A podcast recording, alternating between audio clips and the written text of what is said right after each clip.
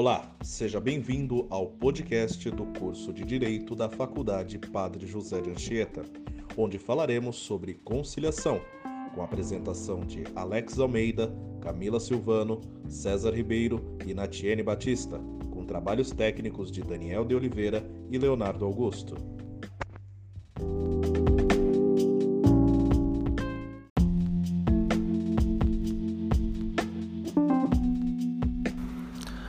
Olá, tudo bem? Você sabe o que é conciliação? Conciliação significa apaziguar ou harmonizar uma situação. Na área jurídica, a conciliação vem com a mesma ideia de harmonizar um processo ou torná-lo algo mais simples para aqueles que buscam uma solução em uma determinada causa. Com a chegada do novo Código de Processo Civil, ou o que você ouvirá daqui para frente como CPC, a conciliação se tornou uma válvula de escape para a área jurídica. Porém, a conciliação é datada de muitos séculos atrás. Um exemplo muito conhecido e talvez o mais antigo escrito foi o julgamento do rei Salomão, onde duas senhoras apresentam uma situação de roubo de criança. Naquela época, os reis eram responsáveis pela conclusão de um processo e, vendo que ambas queriam resultados justos, o rei pediu para que dividisse a criança ao meio.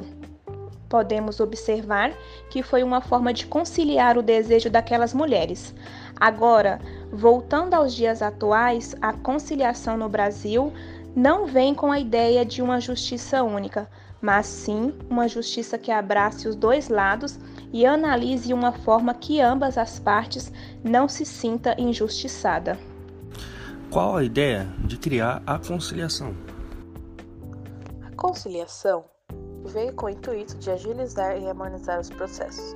Hoje, na maioria das vezes que pensamos em processar alguém, já vem em nossas mentes a ideia de que vai demorar muito. E além do mais, vou ter que ir na frente do juiz. A conciliação tem como objetivo ser algo mais rápido e sem toda aquela tensão jurídica. Como funciona a conciliação? A conciliação é uma forma jurídica de solução de conflitos. Ela pode ser solicitada pelo requerente ou por um representante. Para que uma conciliação seja aberta, ambas as partes devem estar de comum acordo, e caso uma das partes não apresente um representante, a parte que não tem deve solicitar, seja pública ou privada. Quem será responsável por julgar a minha conciliação? A conciliação não é como um julgamento comum que estamos acostumados a assistir nos meios de comunicação. A conciliação será conduzida por uma pessoa que tem conhecimentos jurídicos e nomeada por um juiz. Essa pessoa é conhecida como conciliador ou mediador. Qual a função do conciliador ou mediador? A função do conciliador será conduzir as ideias propostas ali, naquele momento, para que ambas as partes possam chegar a uma solução. Lembrando que este conciliador deve ser uma pessoa totalmente neutra à situação e também não deve induzir ou impor suas ideias durante a conciliação.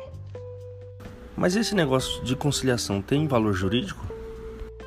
Sim, os Centros Jurídicos de Solução Consensual de Conflitos, SEJUSCs, local em que serão preferencialmente realizadas as sessões e audiências de autocomposição serão instituídos por lei e está previsto no novo Código de Processo Civil. E se a minha causa não chegar ao resultado que eu gostaria, devo aceitar? Claro que não. Se alguma das partes não aceitar o que foi proposto na conciliação, ela deve solicitar a ajuizamento de seu processo para que seja encaminhada a um juiz e o mesmo dê a sentença que achar justa. E se eu não gostar do conciliador ou achar que ele está sendo imparcial? Para que ele se torne um conciliador, é necessária a realização de um curso e um processo de avaliação. Porém, se faça a necessidade de outro conciliador, automaticamente pode ser solicitado e prontamente será atendido, pois se é recomendado mais de um conciliador. Quanto tempo dura uma conciliação? Todo o processo de mediação não deve exceder a dois meses da data de realização da primeira sessão. Caso se apresente algum problema de comparecimento à audiência de conciliação, pode realizar-se por meio eletrônico. Tudo com o objetivo de facilitar o processo de resolução de conflitos. Quais áreas eu posso utilizar a conciliação? A conciliação pode ser utilizada em diversos setores, tais como divórcio, inventário, pensão, trabalhista, acidentes, dívidas e etc. Bom, respondendo todas essas perguntas, acreditamos que para você ficou mais claro como funciona a conciliação e qual é o seu principal objetivo. Lembrando sempre que, caso você tenha alguma dúvida sobre como resolver um problema jurídico, você deve procurar um advogado. Sabemos que esse tipo de serviço muitas vezes são caros, porém, o Estado te dá a oportunidade de você encontrar esse auxílio profissional tanto nas defensorias públicas como também em instituições privadas, como por exemplo a OAB.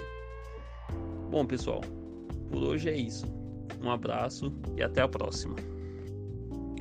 Você ouviu um podcast sobre conciliação dos alunos do primeiro ano do curso de Direito da Faculdade Padre José de Anchieta.